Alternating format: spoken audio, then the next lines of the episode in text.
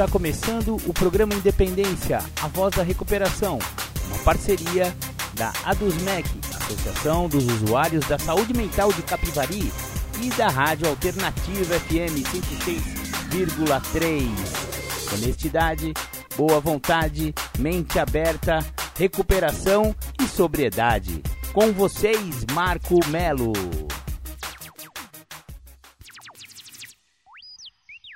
Muito legal! Sejam todos muito bem-vindos, sejam todas muito bem-vindas ao programa Independência do dia 25 de setembro. É, galera, já tá acabando o mês e também já está acabando o ano. Já estamos chegando agora em outubro, galera. Nossa, não sei se para vocês foi dessa forma, mas para mim esse ano de 2022 passou que nem uma flecha. Não deu nem para ver a passagem do ano, pelo amor de Deus.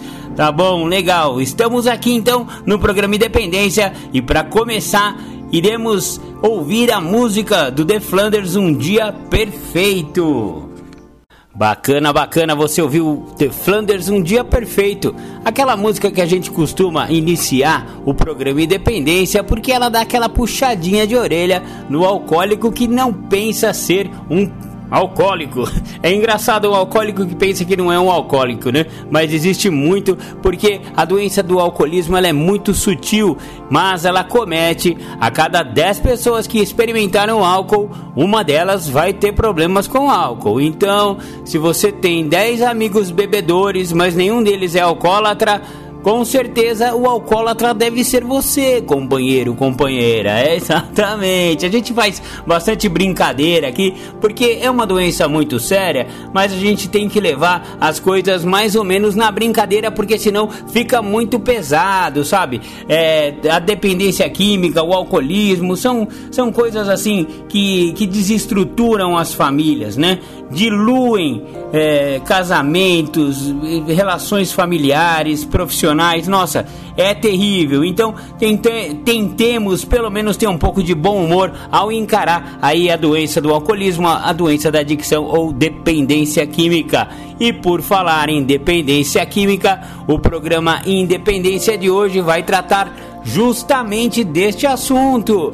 Hoje o tema do programa Independência é prevenção à recaída. Eu sei que demos uma pincelada a respeito de prevenção à, recaída em programas independências anteriores, mas hoje vamos minuciar um pouquinho mais a respeito deste tema que é muito importante para quem já está no processo de recuperação e tem me muito medo de voltar a usar a droga que usava, o álcool que usava, né? A recaída realmente é uma coisa muito séria.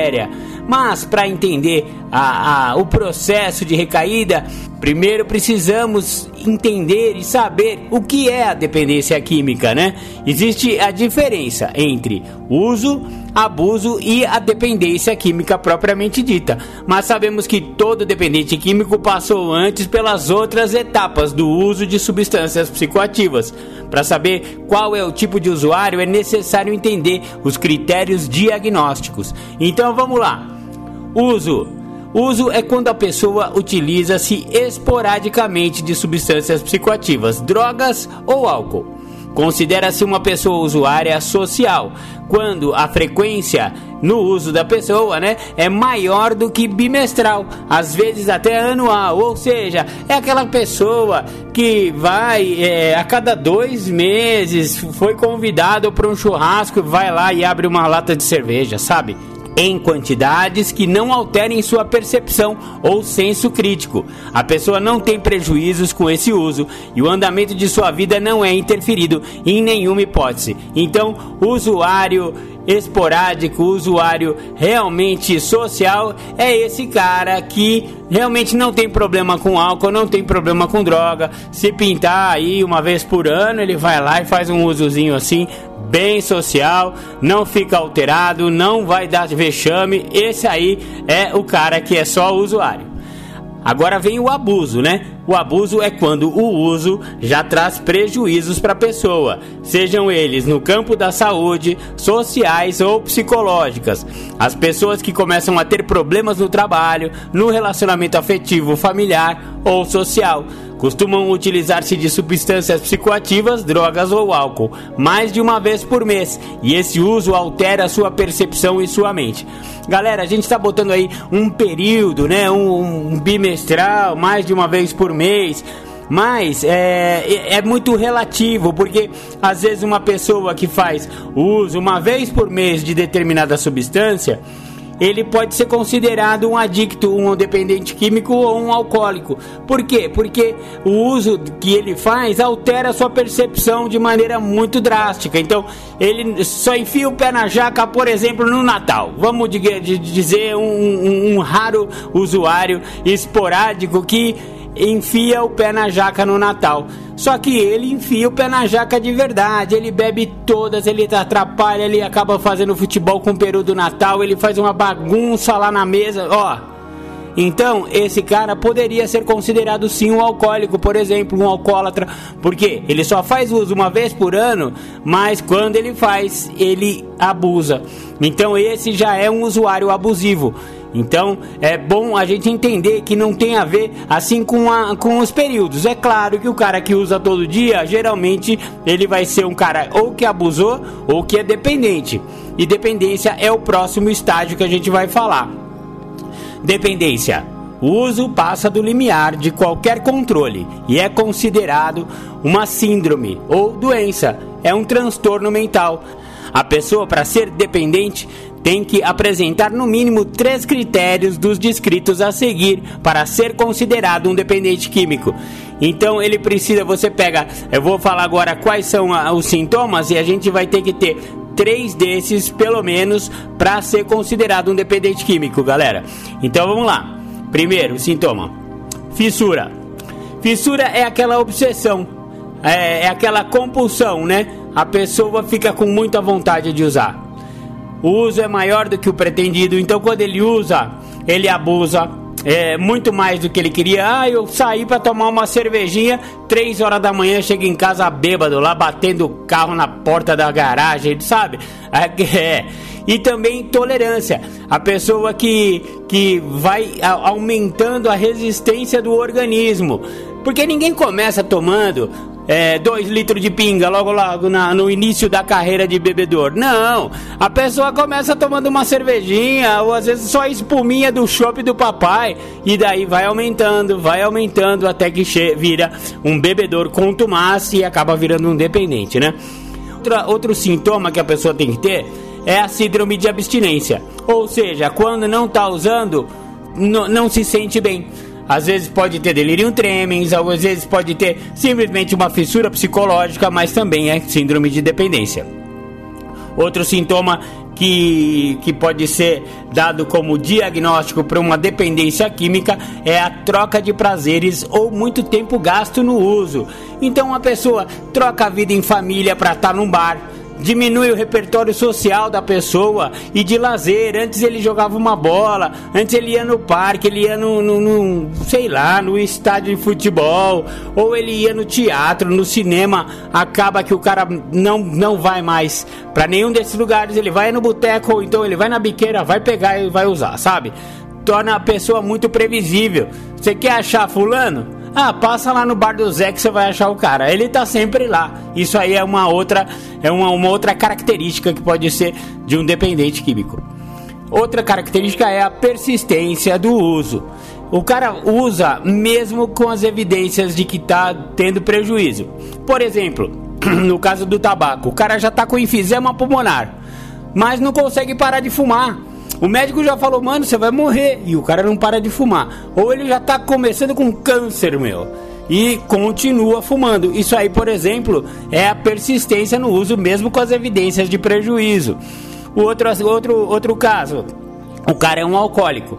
Ele vai, enfia o pé na jaca na sexta-feira, bate o carro, a polícia faz ele assoprar no bafômetro, apreende o veículo, 3 mil reais de multa, etc, etc. E mesmo assim o cara vai beber na outra sexta-feira? Ele já tá, tá na cara que ele já tem, tá tendo prejuízo e mesmo assim ele não para de beber. Essa é uma outra característica que pode indicar que a pessoa já esteja num estado de dependência química. E o último, o último, é, a última característica que pode é, diagnosticar uma pessoa dependente química são tentativas mal sucedidas de parar de usar. Então a pessoa é, é, usa em quantidade e frequência muito grande. É o que eu falei no começo. O cara usa todo dia, geralmente ele já é um dependente, né? Então a pessoa para um tempo de usar, mas quando volta, atinge rapidamente os mesmos padrões de antes. Aqui a gente percebe que a doença é incurável, pois quem desenvolveu a síndrome da dependência química nunca consegue voltar a ser um usuário social. Não dá. O cara já passou pelo estágio de uso, de uso social, passou pelo estágio de abuso e agora já está na hora da dependência química na vida dele. Acabou. Ele não vai voltar a ser um, um usuário com, eh, de vez em quando, explorar. Não, acabou. Perdeu o Playboy, sabe? Então, essas tentativas mal sucedidas de parar de usar é uma outra característica que pode ser é, um dos diagnósticos para se caracterizar a dependência química. Então, de todas essas coisas que eu falei, se você já tem pelo menos três fissura, síndrome, uso maior do que o pretendido, tolerância, etc e tal, que eu falei tudo agora, você provavelmente já desenvolveu a, a dependência química. Não tem outra, sabe? Então, a dependência química é uma doença muito sutil, ela é progressiva e ela é incurável. Então, a gente tem que entender os estágios em que a pessoa se encontra para poder saber que tipo de tratamento a pessoa tem que ter. Entendeu, pessoal? Então, é, primeiro vamos entender o que é a dependência química quais são o qual, em qual dos três que você se encaixa, se você é só um usuário social, se você já está no abuso ou se você já é um dependente. A hora que a gente define isso, aí a gente pode entender melhor a doença e aí vem, vem a prevenção à recaída, porque a recaída é quando a pessoa já está num processo de tratamento. Então, é recair no tratamento que está fazendo, seja ele qual for. Tá ok? Beleza, beleza. Vamos ouvir um som? Eu vou botar para vocês é, Criolo, duas de cinco. É, duas de cinco é buchinha mesmo. Estamos falando de droga. O Criolo dá uma pancada aí na sociedade nessa música. Vamos ouvir então Criolo, duas de cinco e já já a gente volta.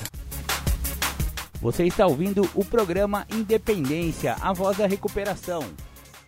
Bacana, você ouviu Criolo, duas de cinco. Essa música é muito. Ah, ela é muito contundente. Ela, ela, sabe, ela é, é triste, velho. É triste a realidade. Essa que é a verdade. A realidade do uso, do uso de drogas na sociedade é, é muito prejudicial são prejuízos sociais, são prejuízos emocionais, são prejuízos de, de polícia, né? É caso de polícia, mas também é caso de saúde pública, gente.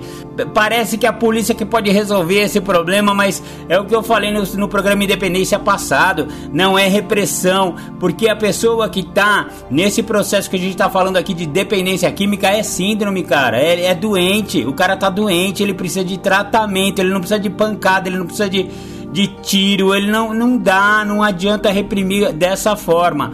Claro, o tráfico deve ser combatido de alguma forma, eu não tenho dúvida.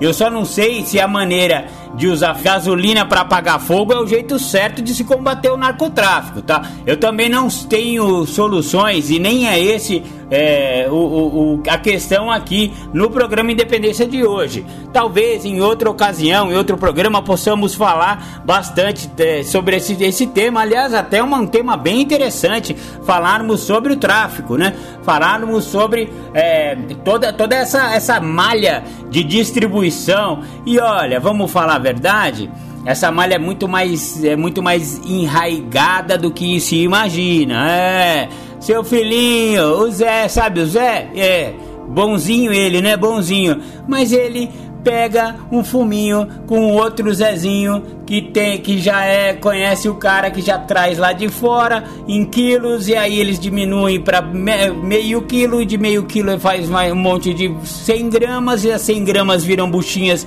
de 50 reais e o Zé é esse cara que passa essas de 50 reais domesticamente. Ah mas ele nem é traficante ele é mais usuário ele, ele pega só para ter um fuminho para ele. Beleza sabe Ah, daí a legalização da maconha talvez fosse até uma ideia interessante a ser considerada. Eu não sei exatamente é, se isso funcionaria, mas enfim, né? Mas parece que traficante é aquele cara perigoso, maldito, desgraçado que merece pena de morte, crime hediondo. Olha.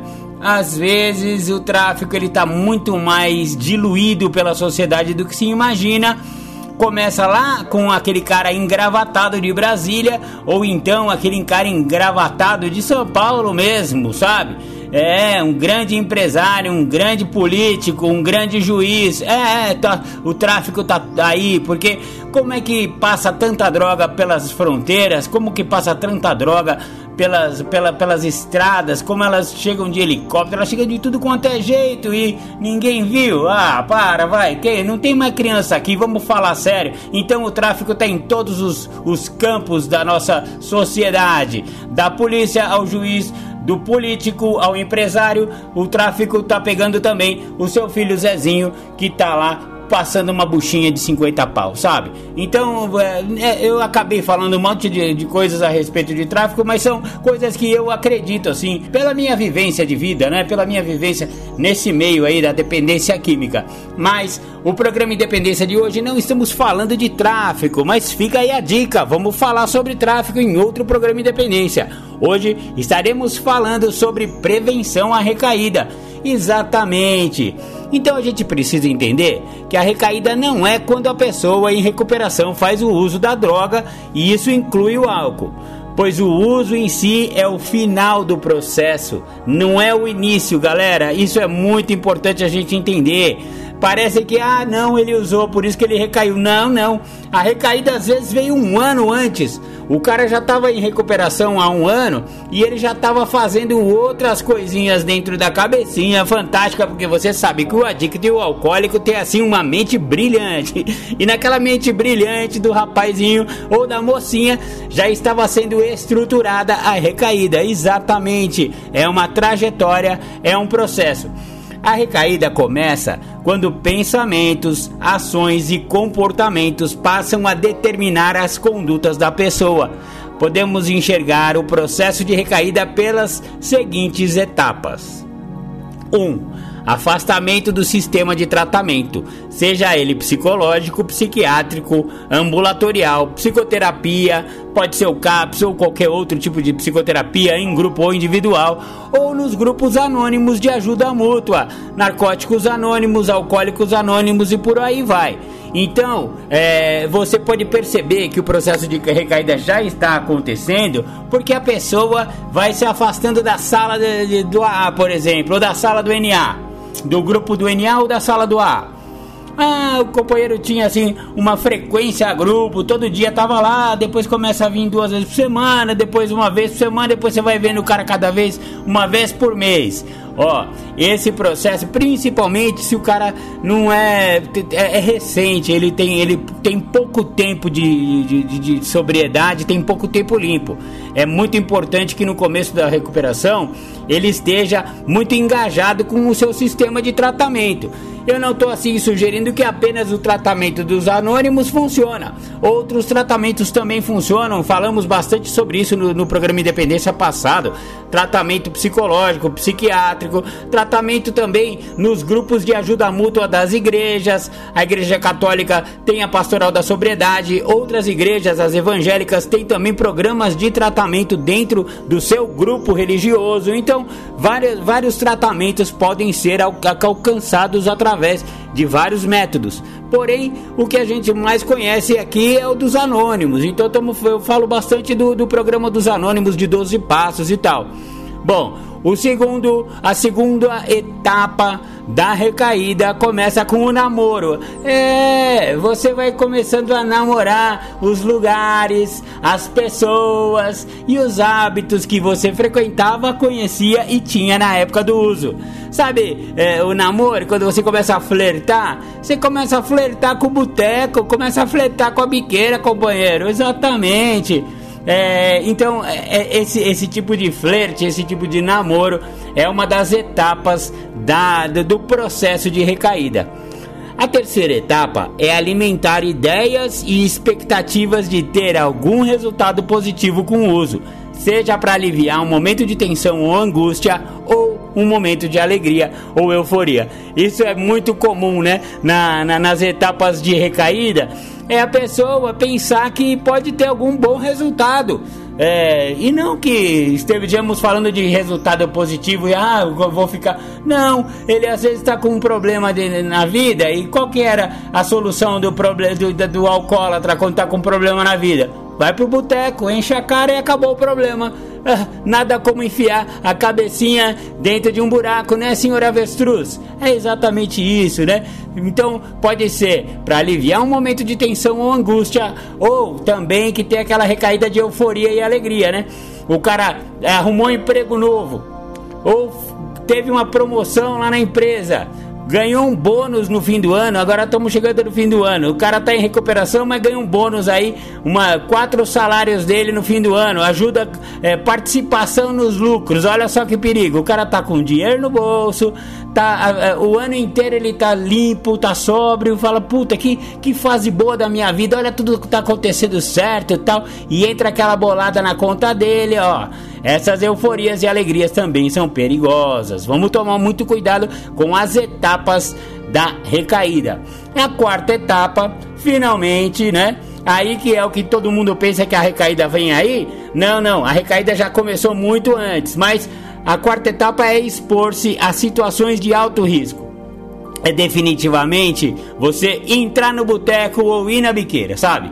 Você vai lá nos caras que estão usando ou vai lá nos caras que estão bebendo. Aí já é situação de alto risco. Ansiando efeitos da substância, como se você fosse ter é, algum tipo de, de, de, resultado positivo. Você vai namorar, não, namoro foi a, a, fase anterior, né? Você já namorou e agora você está ansiando, você está com ansiedade, você está querendo os efeitos da substância sabe? Já tá dando até água na boca de pensar no uso daquela substância, seja ela álcool ou droga, né? E aí, efetivamente, usar a substância é o que se chama de violação da abstinência, ou seja, acabou a abstinência naquele momento. A hora que tomou um gole, já era. A hora que deu um trago, já era. A hora que tomou um pico ou deu uma cheirada, ou seja lá qual a droga que você tá falando, mas aí já era. Aí já usou, perdeu o Playboy. Entendeu? Às vezes, a recaída no uso se dá com outro tipo de substância que a pessoa considera mais leve e no final você volta à sua droga de preferência. Isso é muito comum. Se o cara gostava de uísque, mas o uísque já fazia mal para ele, ele ficou sóbrio por um tempo, ele vai pensar que um vinhozinho no almoço ou no jantar não vai ter problema. Ou um copinho de cerveja não dá nada. Eu era bebedor de uísque sabe? Acontece que ele vai tomar uma, depois vai tomar outro copinho e aí uma hora ele vai pedir uma dose do destilado de preferência dele. Ou então o cara tinha problema com crack ou com cocaína, mas ele acha que tomar uma cervejinha não vai ter problema.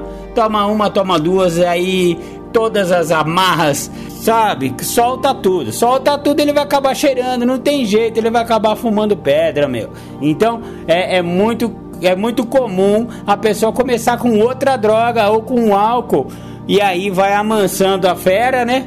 E aí já era. É exatamente isso. Bom, vamos dar mais uma pausada, vamos ouvir um som de recuperação e já já a gente volta.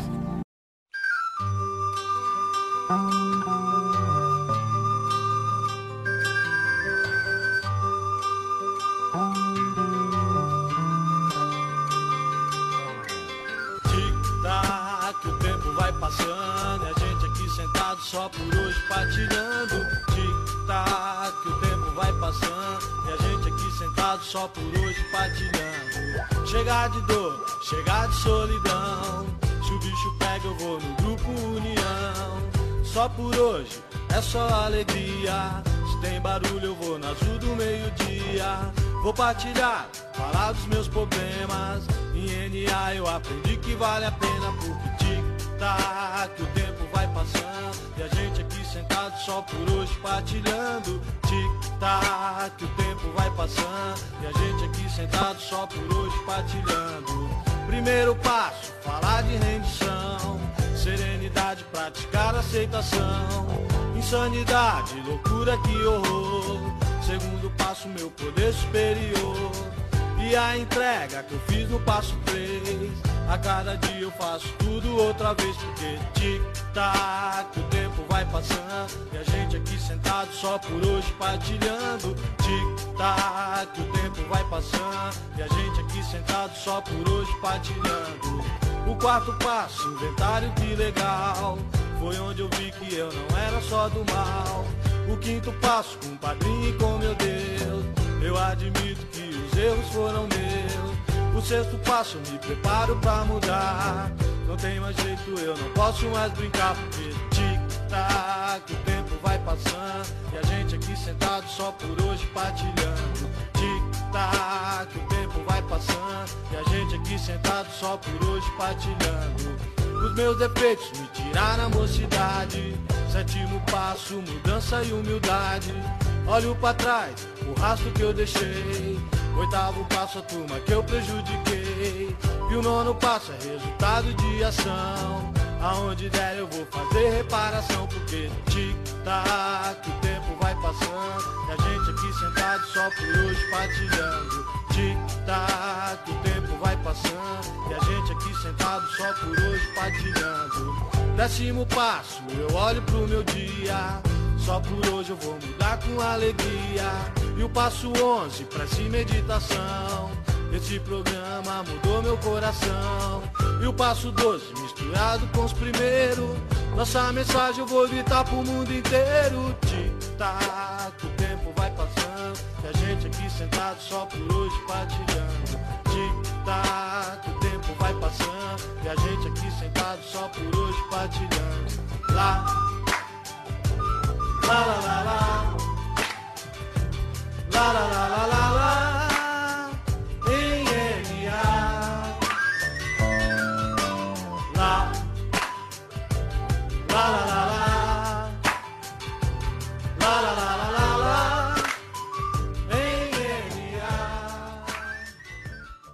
Você ouviu beleza? Tic-tac, o som da recuperação. É, o tempo vai passando e a gente fica aqui sentado partilhando. Muito legal essa música do pessoal lá do NA.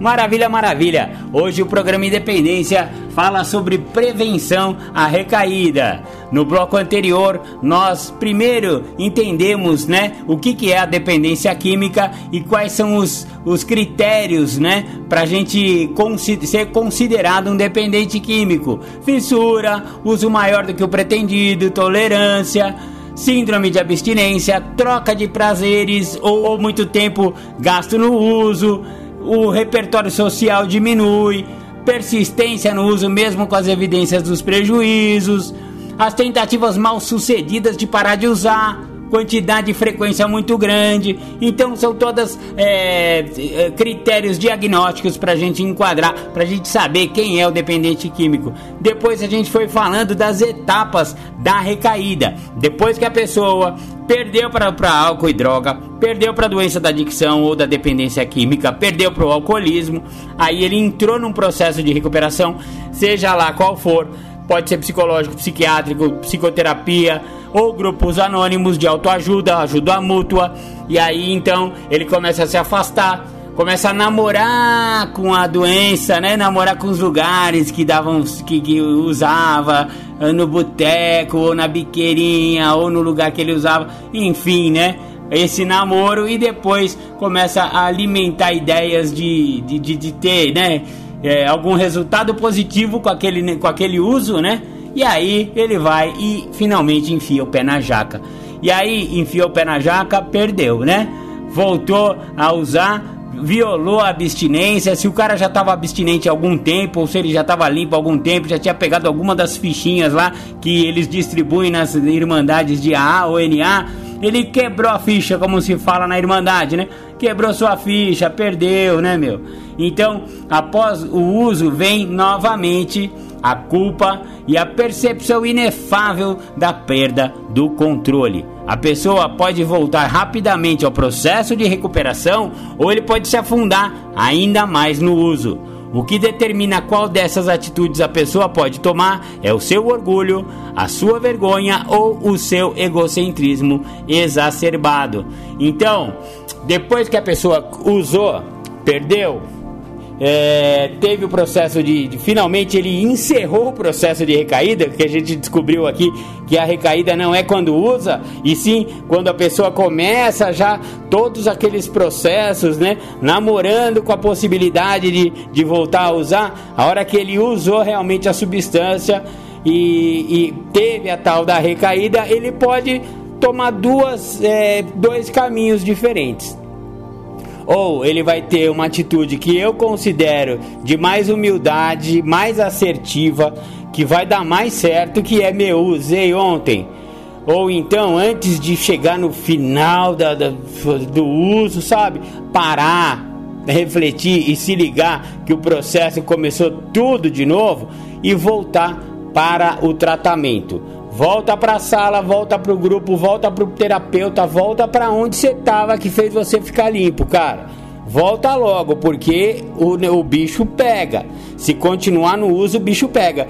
Mas o outro caminho que muitos adictos e alcoólicos fazem é por orgulho, por vergonha, ah, não quero voltar lá, eu não vou. O que, que eu vou falar para os companheiros que sabiam que eu já estava limpo há seis meses, que eu estava sóbrio há seis meses, agora eu usei de novo, agora eu bebi, agora eu usei, é, sabe? Bate aquela vergonha, aquele coitadismo, é.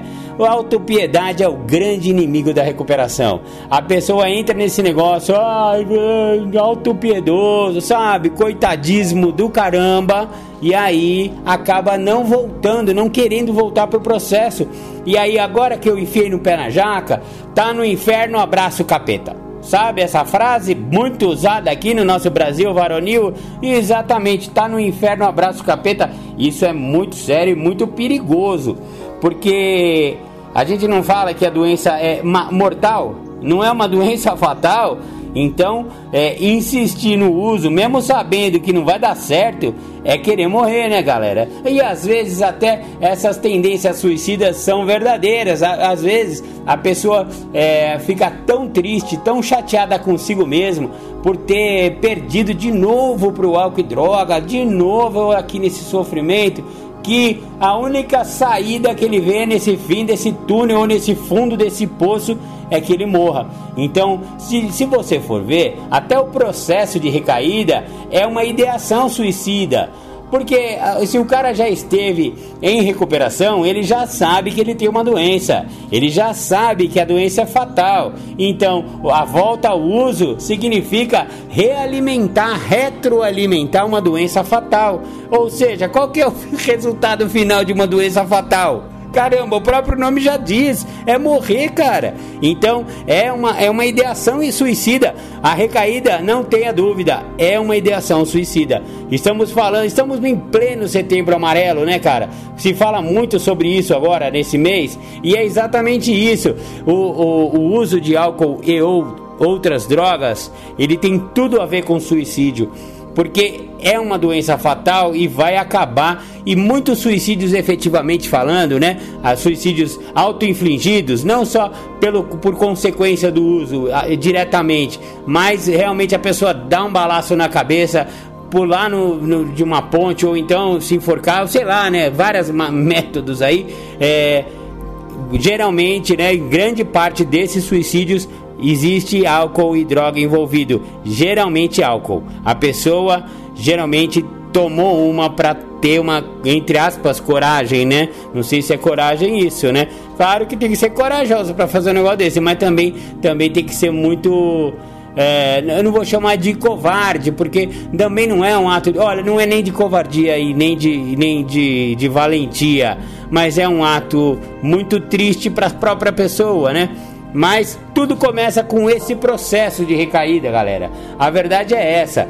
O, o, a doença da adicção, a doença do alcoolismo, por ser uma doença fatal, não tenha dúvida que a volta ao uso você está brindando com a morte. É, parece que não é sério, mas é muito sério, viu, galera? É muito sério a volta ao uso de, de álcool e droga. Pode levar realmente à morte. Bacana, bacana.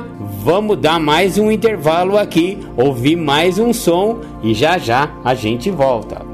Legal, eu toquei para vocês aí Roberto Carlos, o Careta. Vou homenagear essa música aí, o meu companheiro, o meu querido, meu amigo Vanderlei de Capivari. Ô Vanderlei, você que me apresentou essa música, lembra? Já tem uns anos já, hein? E volta e meia eu toco aqui no programa Independência. Vamos falar um pouco então do, do programa Independência e as redes sociais e as redes de podcast. Exatamente, estamos em várias plataformas de podcast. Você encontra o programa Independência no Anchor, você encontra o programa Independência no Mixcloud, no Spotify, no Google Podcasts é, no Google Podcast também. Todo, toda vez eu publico, né? Todo, toda semana eu publico é, na, nas redes sociais, ou seja, no Instagram do, do programa Independência, programa.independência, né? Arroba programa.independência no Insta, ou então na minha própria rede social, lá do Instagram, Marco Acemelo 69 também tô lá no, no, Você pode seguir o Marco Melo lá. Ou então no Facebook, marco.melo.1969. Estamos também no Facebook, programa Ponto Independência, lá no Facebook. Segue a gente lá e lá tem os links para você curtir aí o programa Independência em todas as plataformas de podcasts. Bacana, bacana. O programa Independência hoje está falando sobre síndrome de recaída ou melhor, né? Prevenção à recaída, porque não deixa de ser uma síndrome de recaída, porque é um processo doentio que leva a pessoa a voltar ao uso de uma, de uma substância que pode levá-lo à morte. É muito sério isso. Para evitar todo esse processo de recaída, é importante que a pessoa esteja atenta aos sinais dessa mesma recaída ela entenda e aceite esses sinais e tenha uma resposta de enfrentamento a elas. Toda recaída é precedida de uma negação de que se é impotente perante a doença, adicção ou alcoolismo. O autoapadrinhamento e a autossuficiência entram em cena e a pessoa se sente onipotente perante as substâncias que trouxeram-lhe tantos prejuízos no passado e passam a ser conduzidos pela doença e não mais pela recuperação. Aí, companheiros, aí vem toda aquele aquele processo, aquelas que a gente já até falou em outros programas de independência lá para trás, que são os sistemas de negação, né? Justificação, negação, racionalização, desconfiança dos outros e, e, vários outros sintomas de negação. Então aí entra tudo isso aí, a pessoa justifica, a pessoa racionaliza. Não, eu fui lá porque eu precisava ir. Ah, não, eu fui lá no boteco porque um, eu, eu, marquei com um amigo importante que ia me dar um emprego. Ah, vai, vai arrumar emprego e vai, vai marcar dentro de boteco? Mano, você é alcoólatra, velho, para, né?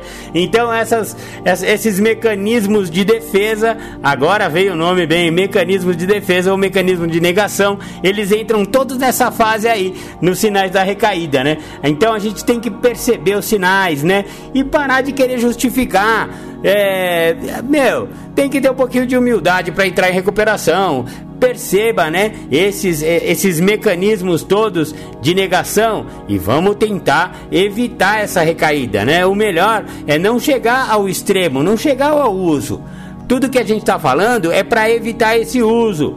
Então, todos esses sintomas que antecedem a recaída efetiva, ele a, ainda dá para parar. Antes de usar, ainda dá para bloquear esse, esse sistema aí que vai te levar para o fundo do poço de, no, de novo, né? Uma maneira positiva de enfrentamento das situações de risco é, em primeiro lugar, conhecer as situações. Para tanto, é importante a prática do inventário pessoal diário e a enumeração do que seriam essas situações de risco. Para uns é passar na frente de um bar ou do ponto de venda de drogas. Para outros é frequentar casa de prostituição ou de jogo. E para outros ainda é simplesmente sair sozinho à noite de carro, por exemplo. Cada um tem os seus evites pessoais e é muito importante que se entenda e pratique-os para sanar as possibilidades de uma recaída. Aí, galera, é o seguinte, a, a pessoa tem que se conhecer, cara. É, se o cara, por exemplo, ele usava muita droga quando ele ia pra boate, onde tinha prostituta, não sei o que, e lá tinha uísque e também droga, etc. Você está ouvindo o programa Independência, a voz de da risco para aquela pessoa. O ideal é que ele não entre mais em casa de prostituição, nunca entre nesse lugar. Ou o cara tinha problema com maquininha. E aí ele vai e entra em lugar onde tem um monte de maquininha lá que ele fica jogando e depois vai acabar usando droga. Mano, não entra em lugar que vai ser perigoso para você. Então cada um tem que conhecer quais são seus evites pessoais. Você é alcoólatra? Tem dificuldade com o bar do Zé? Mano, não entra no bar do Zé, porque tá toda a galera lá. Porque os evites não é, é pessoas, lugares e hábitos. Pô, você vai num lugar onde tem as três coisas que você tem que evitar, você acha que é super-homem agora? Vai, vai conseguir? É difícil, galera. É difícil a gente mudar é, comportamentos que estão muito arraigados na nossa vida. Mas é possível. É possível e é bom a gente enxergar esses evites pessoais. Porque se a gente não os enxergar, a gente vai voltar a usar. E o que, que a gente está querendo com a prevenção de recaída é justamente evitar esse, esse final. O final é o uso, e aí depois do uso, negão, aí é difícil pra caramba. Aí voltar para o sistema de tratamento é muito difícil. Então é importante a gente tentar perceber todos esses sinais e parar esse uso antes que ele aconteça, porque depois que a substância vai para dentro fica muito mais difícil. Muitos dependentes químicos ou alcoólicos que enfrentam as situações de riscos de maneira eficaz são aqueles que se lembram de seu estado mental e físico após longos períodos de uso que tem lembranças de outras recaídas e dos resultados terríveis que estas lhes trouxeram, bem como a prática de se fazer um balanço de suas vidas quando estavam sob o domínio da sua doença. Geralmente a pessoa que recai só quer ver um período de seu passado, quando sua vida ainda não estava incontrolável, mas esquece-se dos últimos tempos, quando teve de começar um processo de recuperação por ter perdido o controle. Então é, é muito, é muito comum a pessoa, é, ó, ela chegou lá no fundo do poço, precisou de ajuda, foi lá, estava arrebentado emocionalmente, é, a mulher já tinha largado dele ou estava para largar ou ele já tinha perdido o emprego, ó, é, a vida dele estava um caos por causa de alcoolismo e por causa de dependência química pediu ajuda, entrou num processo de recuperação, seja ele qual for, e aí a vida começou a melhorar de novo. Aos poucos ele foi retomando campos inteiros da sua vida que tinham sido descontrolados totalmente. Aí, o bonito, sabe o que ele faz? Ele começa a namorar com a possibilidade de voltar a tomar, uma cervejinha, digamos. Vai, vamos, vamos dar esse exemplo da cervejinha que eu acho muito interessante, sabe? Olha, velho, você já perdeu para tudo. Você chegou aqui arrebentado. Por que, que você fica olhando para uma época em que só tomar uma cervejinha funcionava? Se a gente já falou aqui que não dá para uma pessoa que já se tornou dependente voltar a ser um usuário habitual, um usuário social. Não dá mais para você ser um bebedor social. Você já desenvolveu a síndrome da doença, a síndrome da dependência, a síndrome do alcoolismo. Não dá mais para tomar uma brejinha tranquilo. Então, a pessoa pensa que recuperação é uma máquina do tempo que vai transportar ele para 1900 e bolinha quando ele tomava uma cervejinha e dava certo meu, não vai dar mais certo. Então tem que tomar muito cuidado com esse processo para que você não se auto-engane, porque isso aí é um auto-engano, é uma auto-ilusão total. O cara que já perdeu, perdeu. Não tem como voltar ao que era antes. Estudos comprovam que se a pessoa em situação de risco ou extrema vontade de uso adiar esse impulso por 20 minutos, a vontade passa. Isso é incrível, galera. E é verdade. Se você tá fissurado para usar um negocinho e conseguir não usar por 20 minutos, a cabeça dá um clique e volta ao normal. Aquela, aquela síndrome de abstinência demorada, como se fala, ela passa em 20 minutos no máximo. Então, é, é não ceder a esse impulso terrível que tem durante esses 20 minutos de síndrome de abstinência, sabe? É, por isso é tão importante estar em contato constante com o programa de recuperação, frequência diária, um grupo de ajuda e sair de perto do local ou da pessoa. Mano, você sabe que você, por acaso, você cruzou um mano do uso e o cara tá com o negócio na mão. Ele tá te oferecendo. Mano, afasta.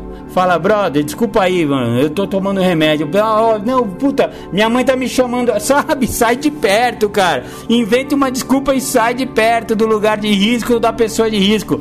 Aguarda a vontade passa.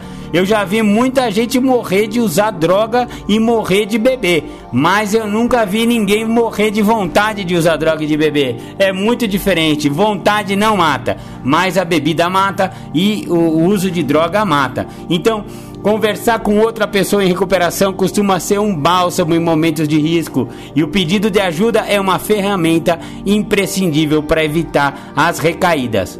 Outro ponto importante a ser considerado é o apadrinhamento. Essa ferramenta é muito comum entre os programas anônimos de 12 passos, mas também estão presentes nos tratamentos psicológicos. Trata-se de não tomar atitudes perigosas para a recuperação sem antes consultar o seu conselheiro, ou padrinho ou madrinha. Não usar, haja o que houver e pedir ajuda antes costuma evitar grandes tragédias. É isso aí! O programa Independência hoje está tratando de prevenção à recaída. Vamos ouvir mais uma música e já já a gente volta. O nosso amor é genial. O nosso amor é amor puro. O nosso amor é o que há, é luz que ilumina o escuro.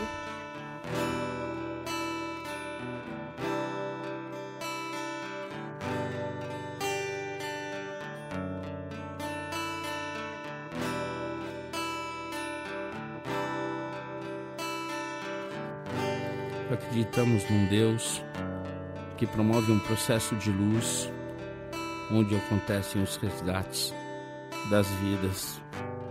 Um Deus que mora em narcóticos anônimos, dentro das salas e dentro dos corações dos adictos em recuperação, para que nenhum adicto morra sem antes conhecer os caminhos de NA. Esse Deus ele tem mensageiros que levam essa mensagem de uma maneira amorosa, porque esse Deus, o nosso Deus, o Deus de NA é só amor. O nosso amor. O nosso amor é genial. O nosso amor é amor puro. O nosso amor é o que há. É luz que ilumina o escuro. O nosso amor veio dos guetos, viadutos, bares e favelas. O nosso amor é azul e branco, dos becos. O nosso amor é do Deus da aquarela. O nosso amor é de louco, é de valente é de música cantada por vozes de beleza. É de Armando, Murilo, é da gente. O nosso amor é de proceder com certeza. O nosso amor tem rebolo, tantã e tamborim. O nosso amor tem batuque de coração. É, o nosso amor não tem fim. O nosso amor tem ganzá, pandeiro e muita emoção. O nosso amor é de alma sofrida o nosso amor é do primeiro mentor. É de criatura não esquecida. É amor de sangue, de luta e de calor. O nosso amor não tem nome. É de Ronaldo, Rodrigo ou Roseli. Nosso amor já passou fome. É amor que não se vê por aqui. O nosso amor é de resgate e ajuda. É amor de mil amores. Amor que tudo muda. Virtudes no lugar das dores é amor de bicho solto e cicatriz. Amor que se conversa com o olhar. É lágrima seca de mãe feliz. É consciência e capacidade de amar. É amor que dança na pauta. Amor que sonha acordado. É de cada um que faz falta. Amor de prazer, caridade e pecado. É prece do silêncio no peito. É pintura na cara do louco. Amor decente de respeito. É nosso amor não é pouco. É amor só por hoje. Amor guerreiro. É briga boa para bom brigador. Uma dádiva do amor primeiro. É experiência de vida, é amor. O nosso amor é brilho não esquecido. O nosso amor nasceu sem partida. O nosso amor é amor querido, é amor genial, amor de vida.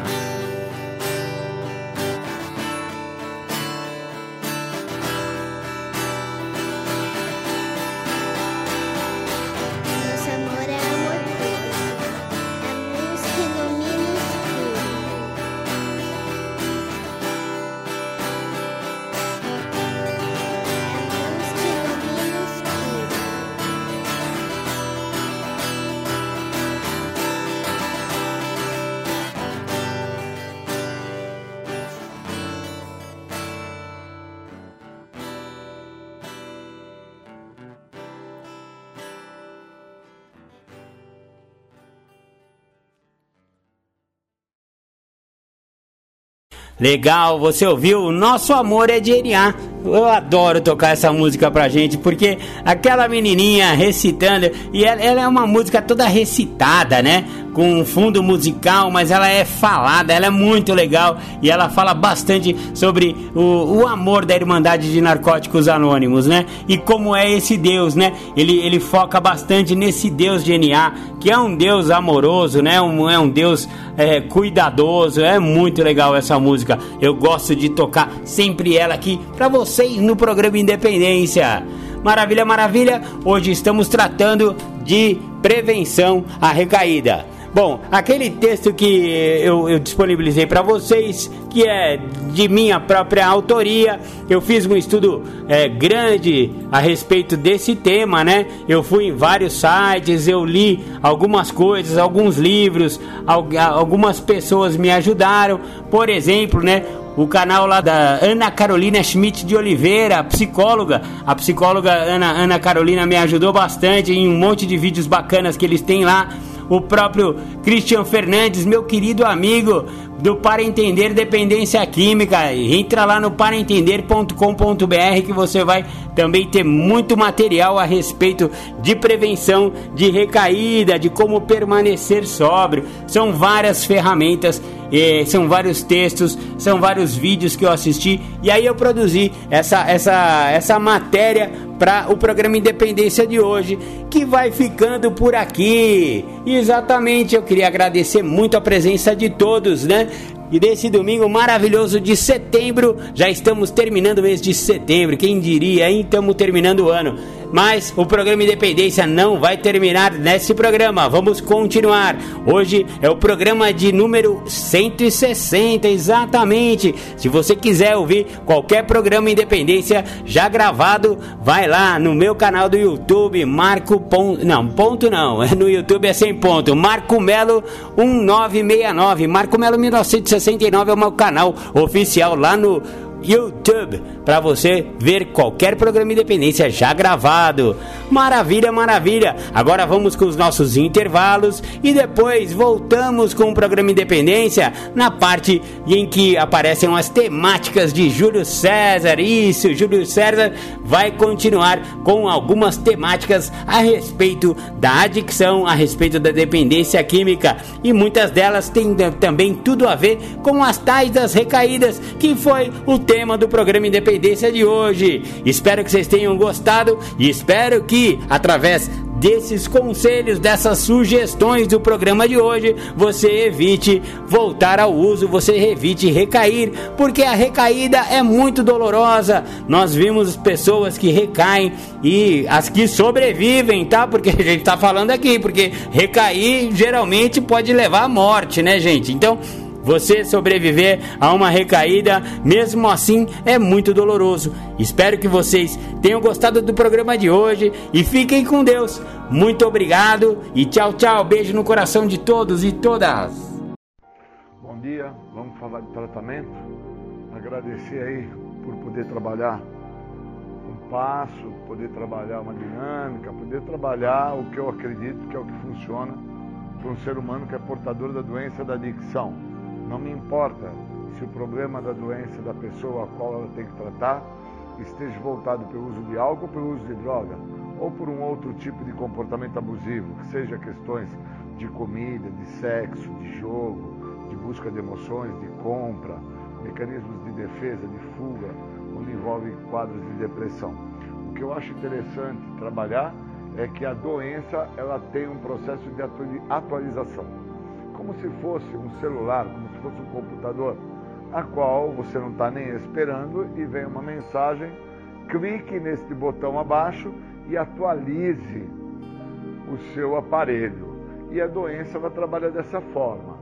Ela não manda este lembrete, ela não manda clique aqui embaixo e atualize. Não, ela é uma doença que o processo de atualização dela é contínuo e é constante. E ela se atualiza independente da substância psicoativa, seja o uso de álcool ou de drogas. Na Irmandade de Narcóticos Anônimos e de Alcoólicos Anônimos, por muitos anos se fala a seguinte frase: que independente da pessoa estar fazendo uso da substância química, seja álcool ou drogas, a doença está em evolução. A doença não para quando a pessoa para de usar droga. Ao contrário, a doença evolui quando a pessoa para de usar drogas. O que para é o químico. Quando a pessoa não está por fazer uso da substância psicoativa, então ali para o resultado do uso da substância química. Aquilo para de se atualizar. Quando eu estou dentro das questões do uso da substância química, eu vou me atualizando em relação aos sintomas do uso da substância. Aí eu paro de usar, eu detenho os sintomas e aí eu paro com as psicoses, eu paro com os quadros perseguitórios, eu paro com algumas situações que são oriundas de por ter feito o uso, então agora não estou por fazer o uso, parou ali. Legal. Mas a doença não. A doença, como ela trabalha independente do uso da substância, ela vai se atualizando. Porque ela é uma doença que trabalha dentro de três esferas na minha parte psíquica, na minha parte física e na minha parte espiritual. Então ela trabalha dentro do meu pensar, do meu agir e do meu ser. Quando eu interpreto que é uma doença que trabalha no tríade e entendo que ela se atualiza independente da substância em si, do produto que é o resultado final e mais óbvio de quem é portador desta doença, é chegar ao uso da substância.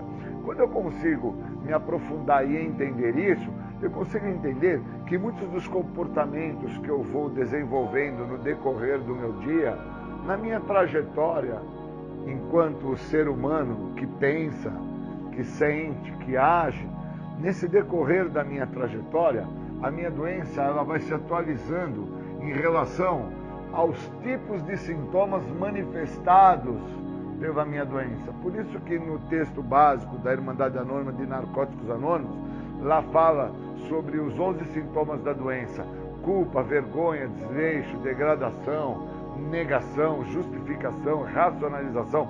Lá fala sobre sintomas da doença.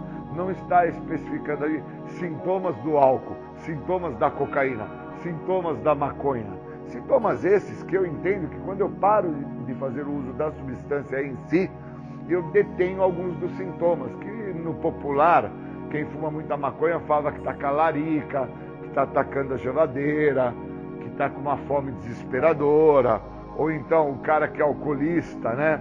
Que ele tem aquela manifestação do sintoma da agressividade, da exacerbação, ou o cara que é usuário de cocaína e outros derivados, como crack também, ele sofre de quadro perseguitório, interpreta que alguém está por olhar e tomar conta dele, fica escutando vozes.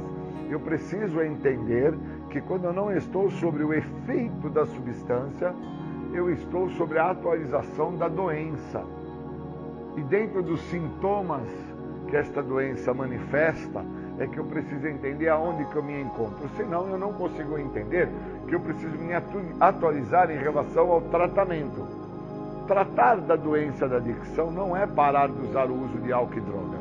O requisito básico de quem frequenta as Irmandades Anônimas e quem faz parte do que a literatura das Irmandades Anônimas oferece, o requisito básico é você estar sem uso da substância química para entender o que, que esse programa tenta oferecer. Esse é o requisito básico. E aí eu preciso me atualizar em relação ao tratamento. Da mesma forma que a minha doença se atualiza em relação aos sintomas. E me atualizar em relação ao tratamento é entrar em contato com os passos e entender que os passos não são para que eu tenha um processo de levitação. Eu vou evidenciar as situações e as adversidades da minha vida em relação às minhas escolhas. Sou portador de uma doença que trabalha dentro da minha maneira de pensar. Então eu sou portador de escolhas. Se eu não colocar os passos em relação a essas minhas escolhas, aos sintomas que vão se manifestar através de que muito das minhas escolhas, dos meus desejos, por não estarem sendo feitos, não estarem sendo supridos, aquilo é que eu sinto, é o que vai me controlar. Se eu não interpreto isso, eu não consigo atualizar junto ao tratamento o que os passos têm a me oferecer. E fico esperando com que o programa funcione por mágica. E já sabemos, dentro da Irmandade, dentro das reuniões anônimas, que esse programa não funciona por mágica, por osmose. É um programa que requer prática, requer que você tenha uma participação ativa do programa junto às suas escolhas. Então eu tenho que interpretar que eu sou portador de uma dicção. E se a minha dicção ela se atualiza, então eu tenho que entender que a minha dicção é uma escolha de vida. E eu preciso trabalhar com um processo que funcione, a qual eu atualize esse processo dentro dessa minha escolha de vida, que é a minha dicção, que envolve o meu pensar, envolve o meu agir, envolve o meu ser, para com que eu possa então deter essa atualização da doença. Pois a doença, ela trabalha independente do químico. Então, muitas vezes durante o dia que está se passando, que está se apresentando no meu viver, a doença me faz acreditar que aquilo que está se apresentando eu não mereço daquela forma. Eu mereço da maneira que a doença assim quer e determina para com que eu acredite que seria a forma certa para que eu viesse a ter aquela resposta.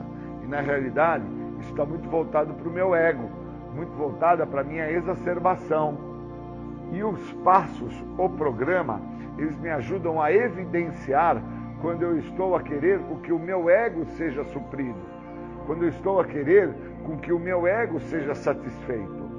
Por isso que os passos, eles vão evidenciando aonde eu tenho que atualizar-me em relação à minha maneira de pensar.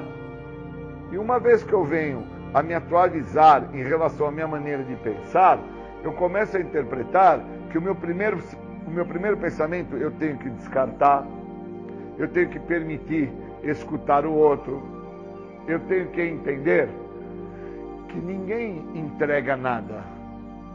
As pessoas buscam interpretar o motivo de aquele sentimento a qual eu tenho que deixar, a qual eu não preciso vir a sentir, é que eu tenho que entregar. Porque senão muitas das vezes eu acredito que fazer a entrega, como fala em um dos passos do programa, é pegar um problema que eu tenho e entregar na mão do outro.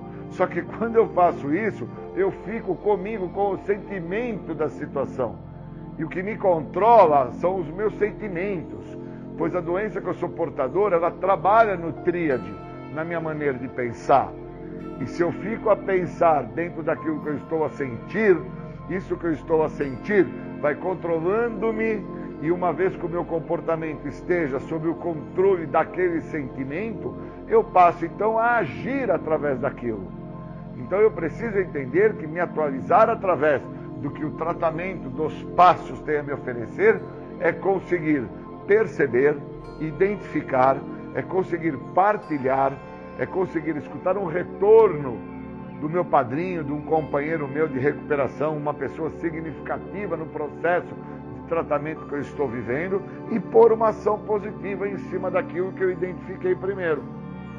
Se eu não tenho todos esses recursos, se eu não me atualizo em relação a esses recursos que estão incutidos dentro do programa de passos, onde cada passo ele tem uma dinâmica Cada passo ele tem um conjunto de valores, cada passo ele traz seus princípios espirituais. Se eu não tenho essa dinâmica, se eu não tenho essa interpretação, eu não tenho como entender que a doença está a se atualizar sem o químico. E fico acreditando que o estar sem o uso da substância já é o grande feito, já é o resultado de grande é, elaboração do programa. E não é. O estar sem uso de álcool e de drogas é o requisito básico que esse programa me pede para que eu entenda o que esse programa tem a oferecer. Por isso que eu tenho que interpretar que a atualização, o modificar-se, o evoluir-se da doença independe do químico. Senão eu só vou acreditar, como eu acreditei por muitos anos, que ao estar fazendo uso do álcool e da droga que eu estava comprometido. E não é. Eu estou comprometido muitas das vezes hoje, dentro dos meus 25 anos, por não estar fazendo uso do álcool e da droga. Isso que é bacana de deixar claro para todos. Que o estar comprometido só se mostra quando eu estou distante do uso da substância. Porque quando eu estou dentro do uso da substância, eu não vejo o meu comprometimento com a doença. Pessoas externas à minha pessoa enxergam que eu estou comprometido com a substância devido às manifestações, às respostas do uso, devido aos sintomas que o uso apresenta, que envolve aquelas questões de quadro perseguitório, envolve toda aquela questão de abuso, de compulsão e de obsessão. Agora, tô sem o químico, tô sem o álcool por 25 anos e aí eu começo a interpretar que eu estou dentro de um sucesso total, um glamour. Na verdade, isso é somente um encanto que o programa me proporciona. E se eu não perceber que é somente um encanto e não entender que a doença está a se atualizar também neste encanto, eu não dou conta de que muitas das situações e das adversidades que eu passo hoje só se apresentam e só se mostram à minha pessoa por causa que eu tenho tratamento para interpretar. Senão, as adversidades e os problemas que eu estaria por passar seriam os percursores da possibilidade de eu voltar a usar. Pois por muitas das vezes, dentro de uma memória muito seletiva que eu trago comigo, todas as vezes que eu tive problemas de ordem emocional, sentimental, problemas financeiros, problemas de relacionamento, o que muito eu tinha em mãos para lidar com essas situações era usar. A saída que eu tinha era o uso.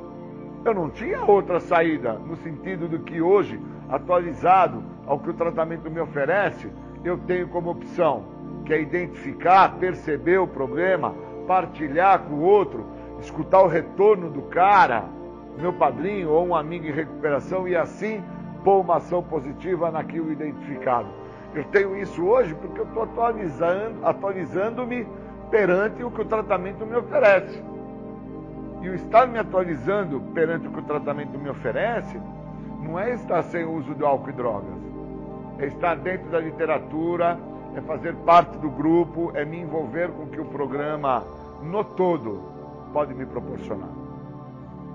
Então, eu entendo claramente que pessoas que não interpretam que a doença se atualiza independente do químico são as, as vítimas, são as possíveis vítimas a quais o programa tenta salvar, porque são vítimas de uma doença progressiva, incurável, de fins fatais, que trabalha independente da substância, que é tanto vista por terceiras pessoas, tanto visto pelo outro como algo nocivo à vítima. E o que é nocivo à vítima é a atualização da doença. O químico em si, muitas das vezes, foi algo que proporcionou à vítima até um benefício de ganho, porque ele não teve que lidar com o que era real e verdadeiro e que se apresentava na vida dele. Aconteceu muito comigo. Então eu queria agradecer muito desejar aí um bom dia e que a gente possa nos atualizar em relação ao que o tratamento tem oferecido. Obrigado. Você está ouvindo o programa Independência, a voz da recuperação. Falar de autoconhecimento, tem uma pergunta que traz isso. Qual é a importância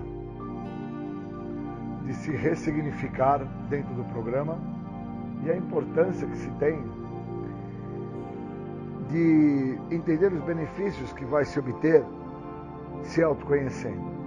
Então, quando você se busca se ressignificar, se autoconhecer, é porque você entende que vai ter um benefício fazer isso. E a literatura ela é muito profunda para uma pessoa que quer se recuperar.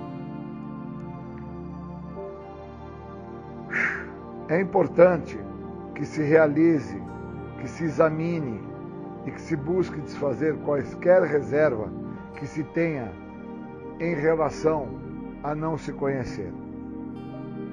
Somente quebrando todas as reservas e as restrições, vamos desfrutar do benefício que esse programa tem a oferecer. Até abrirmos mão de todas as restrições, sejam elas quais forem, estaremos então colocando em riscos o alicerce da recuperação. Porque as restrições elas me privam do benefício que esse programa tem a oferecer. Agora a pergunta é: se realmente eu sou impotente, sofro dentro de uma debilidade, como que esse programa vai me ajudar se eu não consigo me ver? Qual que é a imagem que eu tenho sobre quem eu sou? A doença que eu tenho, como é que eu vejo ela? Eu entendo a gravidade desta doença, eu reconheço mesmo e falo para o outro sobre o que eu sou portador ou eu acredito que o meu problema é simples de resolver porque é só parar de usar álcool e droga. Qual que é essa imagem então sobre o que eu tenho? a qual eu tenho uma dificuldade de interpretar. Pois às vezes eu acredito que é só parar de usar álcool e droga, e outras vezes eu acredito que não é preciso parar de usar álcool e droga. Então o que é que me faz falta que não me deixa entender o que eu sou portador? Se eu usar como base, de uma forma lúdica, a dinâmica do quilo, que traz a imagem de que o que difere um quilo de algodão para um quilo de ferro? Difere somente a proporção. Se eu trouxer esta imagem de forma lúdica e entender a proporção da doença, eu vou ter comigo um direcionamento para que eu pare de ficar me restringindo para com o programa. Pois aí eu vou entender que o programa é de uma dimensão tanto quanto ou até maior que esta doença pois eu não conheço a dimensão da doença. Às vezes eu acho que é parando de usar que vou me melhorar, e às vezes eu acho que o não parar de usar não interfere em nada. Então, eu tenho uma dificuldade de me enxergar sobre o que se está passando na minha vida. Eu preciso então entender o que é essa vida que eu estou passando. Eu entendo a gravidade dos problemas que eu trago comigo ou que eu trago comigo, eu não consigo saber o que é. Pois o que me restringe a entender o que eu trago comigo são as reservas que eu tenho de falar o que é que me incomoda dentro dessa minha trajetória. Então eu preciso do outro, eu preciso do programa. Se eu não tiver aberto para com o que o programa me oferece, obviamente eu estou fadado a ficar vinculado ao que me trouxe primeiro para o programa. E o que me trouxe primeiro para o programa não foi o uso de álcool e de droga. Foi tudo que antecia eu usar álcool e droga.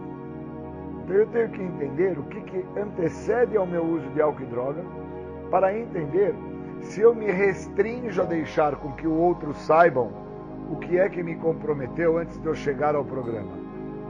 Se eu sou uma pessoa que eu vinculo a ideia de que o outro não tem que saber como foi a minha trajetória, a minha edificação, a minha construção como ser humano, se eu parto desta primícia, que eu acredito que o outro não tem que saber quem eu sou, então eu já tenho a resposta para isto que eu sou. Eu não quero deixar de ser. E o não deixar de ser vai me comprometer a ficar vinculado aos horrores desta doença, onde o resultado final e óbvio de ação desta doença é o uso de qualquer tipo de substância psicoativa, incluindo álcool, de uma forma externa para o meu interno. E uma vez que de forma interna eu esteja dominado, pois eu sofro de duas vertentes quando eu entendo que eu sou portador da doença. Eu sofro da compulsão e da obsessão. Quando eu interpreto isso, a qual eu estou sofrendo de forma interna, eu consigo entender por que, que de forma externa eu não consigo deixar a situação que eu me encontro. Então, se eu estou no álcool, eu me torno um bebedor compulsivo e obsessivo. Se eu estou na droga, eu me torno um usuário de químico compulsivo e obsessivo. Então, ou eu consigo parar as restrições que me privam dos benefícios do programa, ou eu consigo deixar essas reservas de lado e olhar para o que me falta, que é uma técnica, uma metodologia uma forma onde dentro do programa é me dado os passos, é me dado princípios, é me dado tradições, é me dado guia para escrever os passos de Narcóticos Anônimos, é me dado as reuniões de sentimento, é me dado reuniões temáticas, é me dado toda uma metodologia para que eu venha a desfrutar do benefício a qual por muitos anos sem a minha pessoa, Júlio, saber que era portador de um segredo, segredo esse que me escapava entre os dedos. Eu era portador da doença da adicção. E quando eu cheguei ao programa, eu cheguei trazendo a ideia que o que me trazia ao programa era o uso de álcool e drogas. Ficando no programa por mais de duas décadas, então eu descubro que o uso de álcool e drogas ele é secundário à minha doença e que eu tenho que tratar a minha doença. Então, qual é a imagem que eu trago sobre a minha doença? A doença que eu tenho, como é que eu estou vendo ela? Eu reconheço realmente que eu sou portador de algo que me compromete em várias áreas da minha vida. Eu reconheço que esta doença trabalha na minha maneira de pensar, na minha forma de agir, no meu jeito de ser. Se eu não tenho um entendimento sobre o que me restringe a não buscar me conhecer nesta doença, se eu ainda mantenho vivo as reservas que me privam dos benefícios que esse programa tem a me oferecer, eu estou fadado a não atingir o resultado final deste tratamento, que é a libertação. Pois parar de usar droga é o requisito básico e o primeiro requisito que esse programa pede para que eu entenda sobre o que esse programa tem a, minha, a me falar, a me oferecer. E o que esse programa fala para mim é que o uso de álcool e de droga de uma forma compulsiva e obsessiva é uma doença. O que esse programa fala para mim é que você, Júlia, é portador da doença da adicção, que era um segredo que tanto te escapou. O que esse programa fala para mim é que se eu quiser o que esse programa tem a oferecer, eu tenho que dar determinados passos que esse programa me direciona é que uma vez que intrinsecamente esse programa venha a fazer parte, o externo do Júlio vai ser reflexo da vivência do programa. Então, quando eu consigo me ver, quando eu consigo ter a imagem sobre o que eu sou nesse programa, eu consigo entender que esse programa tem uma dimensão de trabalho imensurável que esse programa pode mudar minha vida de uma forma que eu nunca esperei que fosse acontecer na minha vida. E olha que eu acreditava ter vivido inúmeras vidas maravilhosas. Pois eu, quando estava na praia usando um tipo de droga, eu achava que aquilo era muito louco, era muito legal. Ou então, quando eu ia fazer uma viagem para algum local, que eu também usava lá um outro tipo de droga, eu achava que aquele local era 10, era fantástico era uma vista, uma paisagem, era tudo maravilhoso. Então eu interpretava que eu tinha vidas boas. Eu não interpretava dor e sofrimento. Eu vinha entender o que é dor e sofrimento quando eu cheguei ao tal estado de desespero que quem me ensinou o estado de desespero que eu chego foi o programa. E através da narrativa do programa, através do que o programa fala para mim, através da troca de experiência que existe dentro do programa, eu pude entender que eu nunca tive uma vida maravilhosa e que eu nunca tive vidas boas como eu acreditava que eu tinha. Esse era um dos grandes segredos que escapava entre os dedos por ser portador da doença da adicção, onde eu não entendia que a doença trabalhava na minha maneira de pensar, trabalhava na minha forma de agir, trabalhava no meu jeito de ser. Como eu não entendia isso, então obviamente eu não tinha como deixar disso não fazer parte. Mas agora que eu posso quebrar as restrições que me privam dos benefícios que o programa tem para oferecer, agora que eu posso parar as reservas que não me deixam ver os benefícios que o programa tem a oferecer, agora eu tenho a possibilidade de entender que ao me conhecer, ao me inventariar, eu vou passar de ser uma pessoa que sofria de um segredo para uma pessoa que entende quando quer manter segredos. E quando eu entendo os motivos que eu quero assim manter os meus segredos, quando eu tenho o programa de forma ativa, contínua, eu entendo que eu quero manter os meus segredos, pois esses segredos ainda me agradam. Esses segredos eu não quero que sejam de uma certa forma expostos, pois esses segredos são o que eu tenho de mais precioso para que quando eu volte a usar ou quando eu volte a beber, eu tenha aonde me apoiar.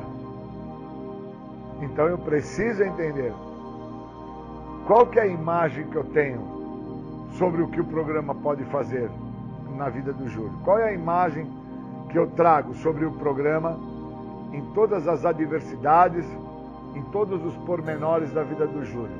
Se a imagem que eu crio do programa para a vida do Júlio é uma imagem real ou é uma imagem a qual eu não tenho entendimento sobre esta imagem do programa? Então, para mim hoje é muito claro que eu entendo que enquanto eu me restringir ao que o programa tem a oferecer, eu não vou desfrutar do benefício do programa. E eu preciso desfrutar desse benefício. Eu preciso viver o que esse programa tem a oferecer de uma forma intensa, de uma forma contínua. Somente vivendo o que esse programa tem a me oferecer de forma intensa e contínua, usando ele em todas as áreas da minha vida, não me restringindo a nenhuma posição do programa, permitindo com que o programa funcione na íntegra na minha vida, é que eu sou libertado desta doença.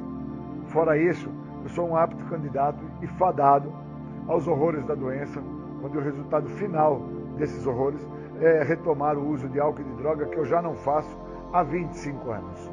Por isso eu acredito muito que o programa funciona, acredito muito que se deva fazer o autoconhecimento, acredito muito que não se deva ter restrições, que não se deva ter reservas e que se deva entender que sozinho se está mal acompanhado. Queria agradecer muito e muito obrigado.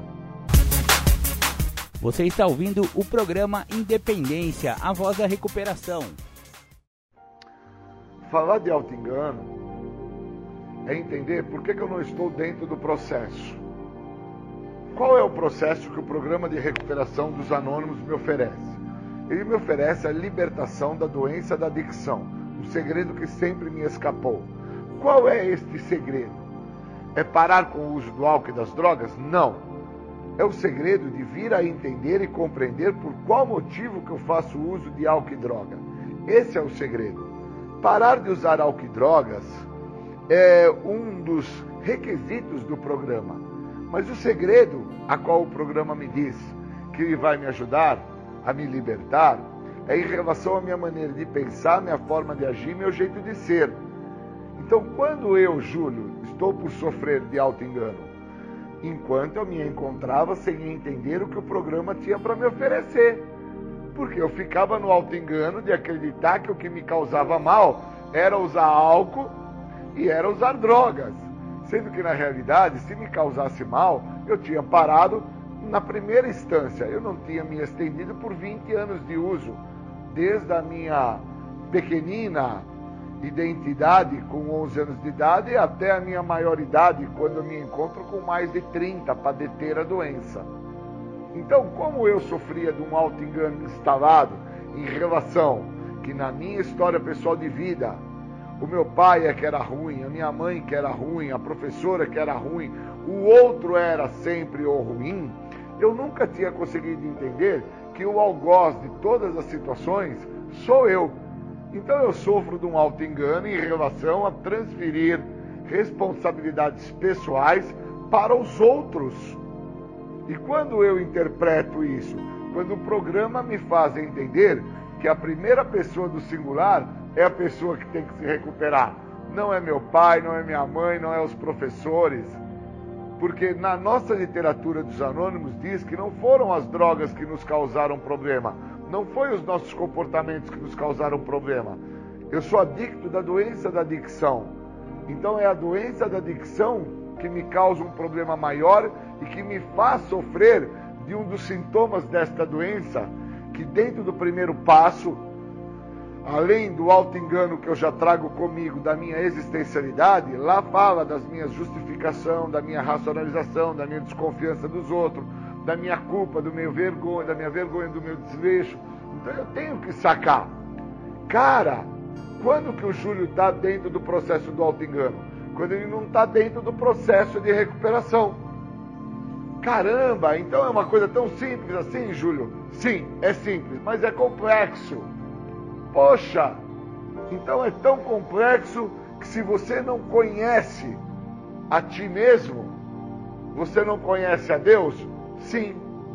Por isso que dentro das passagens bíblicas, Jesus ele não escolheu os seus apóstolos por serem politicamente corretos.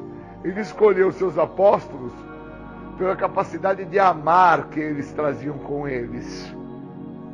E muitas das vezes, quando nós nos deparamos com o processo do auto-engano, nós acabamos fazendo uma contra-transferência, que é um desejo imaturo de ser feliz, em relação ao que nós estamos por escolher para sermos felizes ao lado do outro. E aí, no alto engano, nós acabamos por olhar ao outro, esperando e acreditando que o outro vai nos suprir com algo que nós desejamos, e isso nada mais é do que um alto engano em relação à personalidade do outro.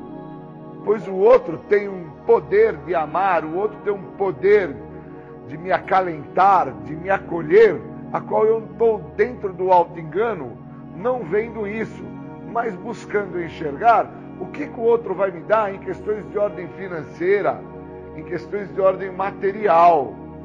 E se eu não tenho essa interpretação, mais uma vez, como fala nas Escrituras, você quer se conhecer a si mesmo? Você quer conhecer a Deus? Conhece-te, olha-te. Então, quando eu não me olho, eu estou dentro do auto-engano por causa que eu não estou vendo quem eu sou. E aí, isso que eu sou não deixa de existir e eu não me modifico. Então eu tenho que sacar: caramba, se eu estou em busca de conhecer a quem eu sou, eu tenho que interpretar os meus defeitos, as minhas falhas, as minhas prevaricações. Se eu não estou dentro disso, eu estou, como fala na literatura, dentro do alto engano da doença, porque eu estou por justificar, racionalizar, estou por transferir, estou por colocar a culpa no outro, acreditando e falando e narrando uma série de situações plausíveis, mas que são inverídicas. Porque a literatura deixa isso claro aonde? Dentro da onde eu me encontro. Eu me encontro numa literatura, eu me encontro num programa de tratamento, aonde o programa deixa claro que eu sofro de uma doença, doença essa que trabalha dentro de um tríade que dentro da minha maneira de pensar, na minha forma de agir, no meu jeito de ser, ela traz consigo 11 sintomas, que são sinais. Eu preciso entender que o menor de todos os sinais é a negação. Então eu estou dentro do auto-engano em relação às justificativas, às racionalizações, às desconfianças que eu tenho do outro. E o auto-engano, ele me coloca de frente com o tratamento. Ou eu uso o que o tratamento tem para me oferecer, ou eu fico sofrendo dentro do auto-engano, tomando como parâmetros a doença da adicção. Então a doença, ela exerce uma força para com que eu continue a me enganar em relação ao que é estar em recuperação. E esta força, ela se mostra aonde? Nas minhas ações, nas minhas atitudes, no meu comportamento, na minha maneira de agir, na minha forma de pensar, no meu modo de falar. Então, às vezes, eu me encontro dentro do grupo anônimo e estou sofrendo do auto-engano em acreditar que eu estou em recuperação só porque eu estou dentro do grupo. E na realidade, eu estou ali dentro do grupo e eu não gostaria de estar dentro do grupo. Eu estou me auto-enganando em acreditar que ao ficar dentro do grupo eu vou me recuperar. Só que os sentimentos que me cabem de raiva, rancor, remorso, ira, ódio, estão comigo. E eu estou por me enganar em acreditar que porque eu estou dentro do grupo, eu estou por me recuperar. Só que eu preciso me recuperar dos sintomas desta doença. Eu preciso me recuperar dentro dos tipos de sinais que esta doença me manifesta e me mostra. Ou eu me recupero na totalidade através do que o programa me oferece, ou eu fico dentro da superficialidade de crenças pré-estabelecidas que eu recebi na minha infância, que meu pai e minha mãe falavam que uma pessoa que usa álcool e droga está comprometida à loucura, que quem é bonito é magro, feio é gordo, quem é ladrão é preto, quem está bem na vida é branco. Aquele que trabalha vai ter sucesso e o cara que é vagabundo vai ter fracasso. Se eu estiver preso dentro desses parâmetros pré-estabelecidos, eu estou dentro do alto engano da realidade. Nós temos presidentes que são negros. Nós temos mulheres lindas que são gordas. Nós temos pessoas que, da sua fragilidade, da sua dificuldade, se transformou em herói. Então eu não posso ficar sofrendo dentro do alto engano da doença em acreditar que porque eu estou sem uso de álcool e de droga eu estou em recuperação. Porque senão eu não vou viver o que o programa me oferece. É me libertar de uma maneira de pensar que me comprometeu. Me comprometeu a tamanho ponto e tamanha gravidade que não me deixou entender que uma pessoa está dentro do alto engano quando ela não está dentro do processo de tratamento estar dentro do processo de tratamento não vem com a ideia da admissão, vem com a possibilidade de aceitar o que eu tenho que admitir. Aonde eu cheguei? Olha o estado de loucura que eu fui parar. A minha perda da minha identidade foi tamanha que eu chego ao ápice do desespero, que foi o uso do álcool e das drogas. Isso é, isso é muito profundo. Se eu não me aprofundar nisso, eu não entro dentro do que o tratamento me oferece. Então o cara chega ao ápice da loucura dele, dentro do alto engano da doença, em acreditar que, porque ele traz uma narrativa onde eu admito o meu problema, eu já estou em recuperação. E na verdade, ele sofre de uma necessidade em aceitar o que ele tem que admitir. Ele não aceita que sofre do auto-engano. E o auto-engano está se mostrando, porque aonde ele se encontra não tem droga. Esse é o auto-engano. Ele está dentro do hospital, não dá para cheirar pó. Ele está dentro de uma delegacia, não dá para fumar maconha. Ele está dentro de uma universidade, não dá para ficar sentado na mesa do professor da universidade com uma garrafa de uísque. Só que quando ele sai porta fora da universidade, ele toma uma garrafa de uísque. Quando ele sai do hospital, a primeira coisa que ele faz é tomar uma picada de cocaína. Ele saiu da delegacia, que ele foi lá pegar um documento, a primeira coisa que ele faz é fumar o crack. Porque ele, dentro do alto engano da doença, ele não consegue perceber que ele estabelece um parâmetro para se adaptar, para se justificar, onde ele racionaliza tremendos absurdos e aí, aonde ele se encontrar, o auto-engano está por trabalhar. Então, o cara vai para um centro de tratamento para dependentes químicos e fica sofrendo ali do auto-engano da doença. Porque ali não tem droga, cara. Mas ele não trata. o que ele teria que aceitar, que é onde ele não admite, que é o que iria fazer toda a diferença para ele não voltar a se drogar. Por isso que os passos do programa de 12 passos das Irmandades Anônimas, no recheio do programa, que é o sexto passo, fala: por que, que você está pedindo uma coisa se você não está preparado? Você estaria por pedir um problema. E aonde que vai chegar esse problema?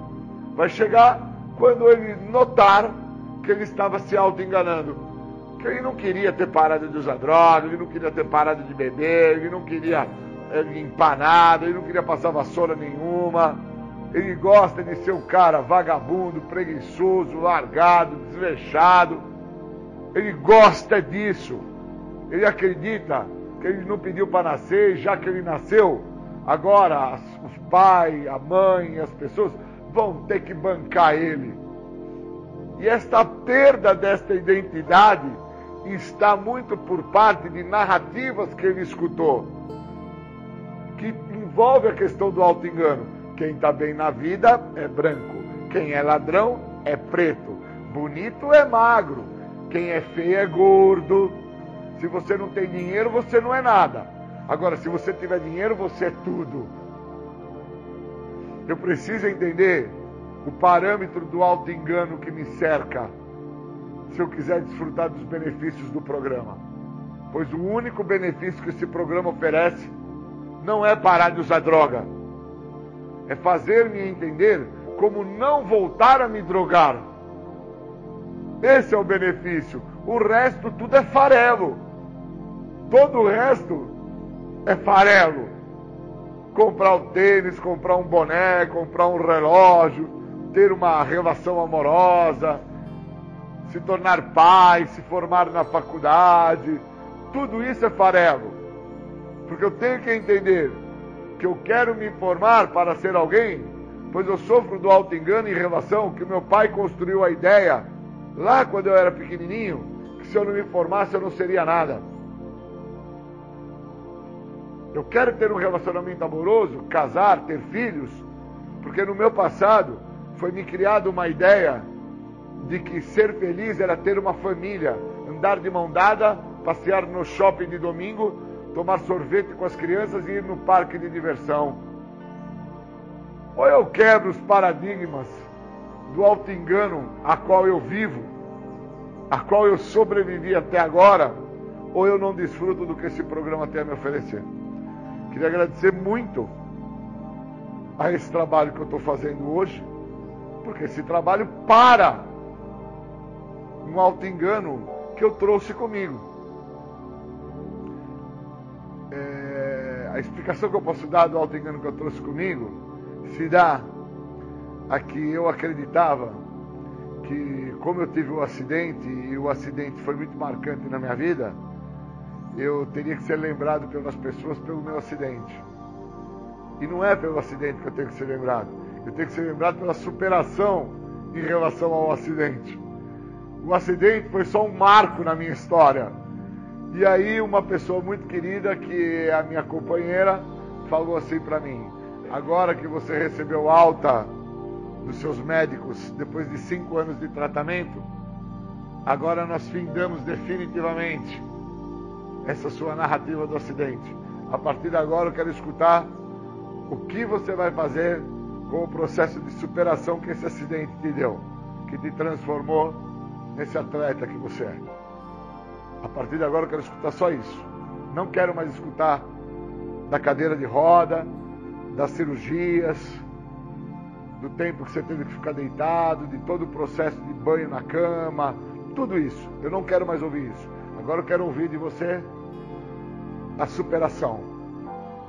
Então acabou o auto-engano do coitadinho de mim. Acabou o auto-engano, porque agora nasceu um novo cara. O cara que tem capacidade para correr, para nadar, para pedalar. O cara que supera longos percursos de distância em alta intensidade de corrida. Esse cara é que não pode ficar sofrendo do auto-engano. Senão, o que, que valeu todo o processo que eu passei? Obrigado.